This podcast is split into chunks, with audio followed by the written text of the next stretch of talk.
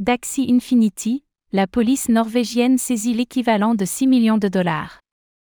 Cochrane, une branche de la police norvégienne, a annoncé la saisie de l'équivalent de 6,06 millions de dollars volés par le groupe Lazarus, lors du hack du bridge Ronin du jeu blockchain Axie Infinity.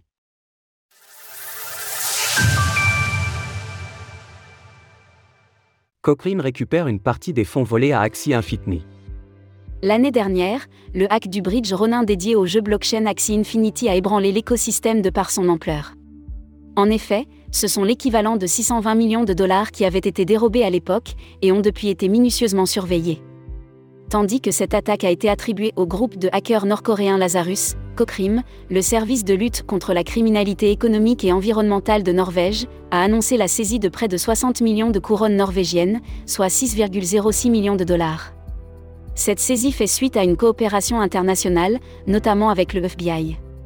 La procureure de l'État, Marianne Blender, a commenté cette saisie. Cocrim est doué pour suivre l'argent. Cette affaire montre que nous avons également une grande capacité à suivre l'argent sur la blockchain, même si les criminels utilisent des méthodes avancées.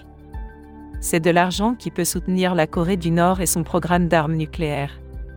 Il a donc été important de suivre la crypto-monnaie et d'essayer d'arrêter l'argent lorsqu'il tente de le retirer en valeur physique. Une saisie relativement minime malgré tout. Si une telle saisie est intéressante, montrant qu'il est possible de récupérer de l'argent volé lors d'un hack, au moins en partie, il s'agit également de remettre les montants en perspective. Lors de l'attaque, 173 600 ETH et 25,5 millions d'USDC avaient été volés.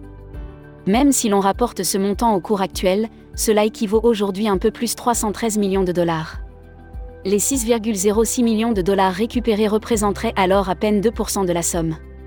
Dans un tweet, Alexander Larsen, le cofondateur d'Axie Infinity, lui-même norvégien, a remercié Champagne Zhao, CZ et Binance pour le gel des fonds volés et la coopération avec Cocrim. Toute cette coopération, ainsi que la surveillance des adresses impliquées, seront donc des conditions nécessaires pour les prochaines saisies éventuelles des fonds volés sur le bridge de Ronin. Source Cocrim. Retrouvez toutes les actualités crypto sur le site cryptost.fr.